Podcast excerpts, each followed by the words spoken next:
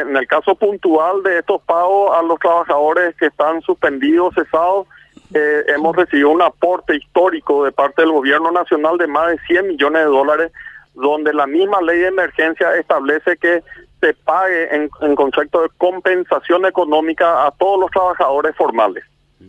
Entonces es, un, es una inyección independiente a toda la parte jubilatoria. Y hemos ejecutado en un 68%.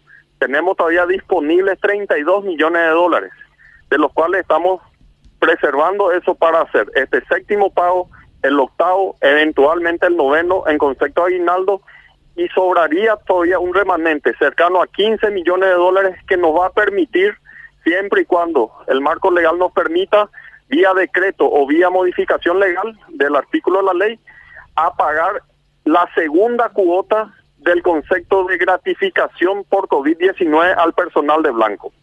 Ah, que es cercana a 15 millones de dólares. O sea, Que eso está en la ley y hay que cumplir.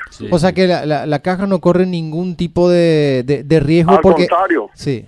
nuestra caja goza de muy buena salud y lo que sí hay que eventualmente el día de mañana debatir y consensuar con todos los operadores eh, y actores so- de la sociedad es la parte de la diversificación de la colocación de nuestros fondos, que hoy está el 80% están en los bancos.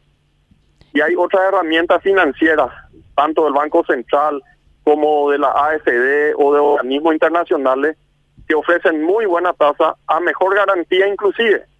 Y eso sí hay que decirlo porque corresponde la diversificación de la colocación de los fondos.